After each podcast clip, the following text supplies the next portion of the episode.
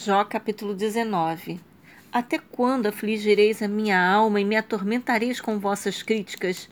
Já me humilhastes dez vezes. Não vos envergonhais de me maltratar?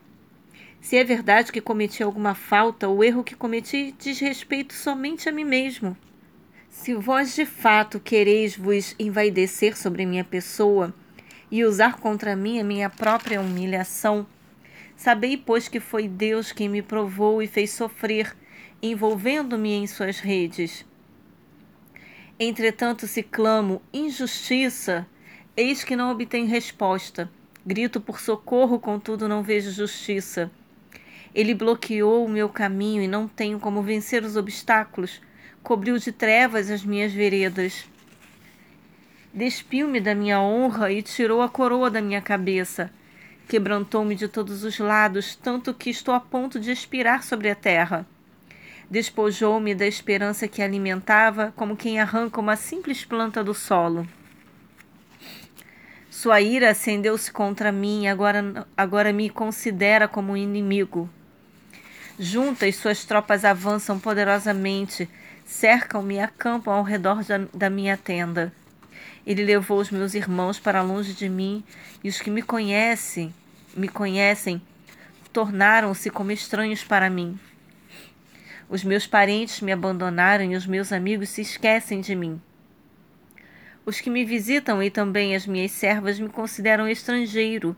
Não passo de um estranho aos seus olhos.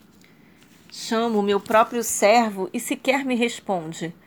Vejo-me obrigada a suplicar-lhe ajuda. O meu hálito é intolerável para minha esposa Sou repugnante para os filhos de minha mãe. Até as crianças zombam de mim e acham graça do meu estado quando chego. Todos os meus amigos, inclusive os mais chegados, agora me detestam. Aqueles mais íntimos a quem amo simplesmente voltaram-se contra mim. Estou reduzido a pele e ossos, e apenas minhas gengivas ainda não estão inflamadas.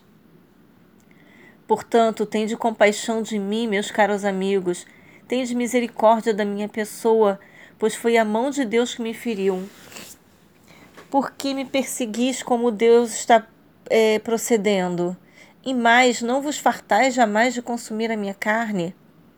Ah, quem dera as minhas palavras fossem escritas, sim, fossem todas gravadas em um livro histórico. Quisera eu elas fossem talhadas a ferro sobre o chumbo e ou gravadas para sempre na rocha.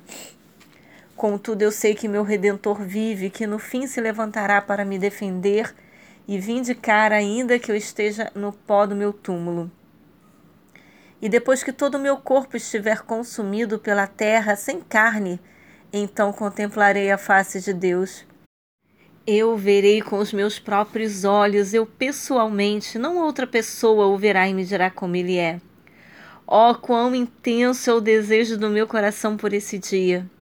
Se conjecturares como haveremos de censurá-lo e persegui-lo, pois concluímos que a causa de todo esse mal está nele.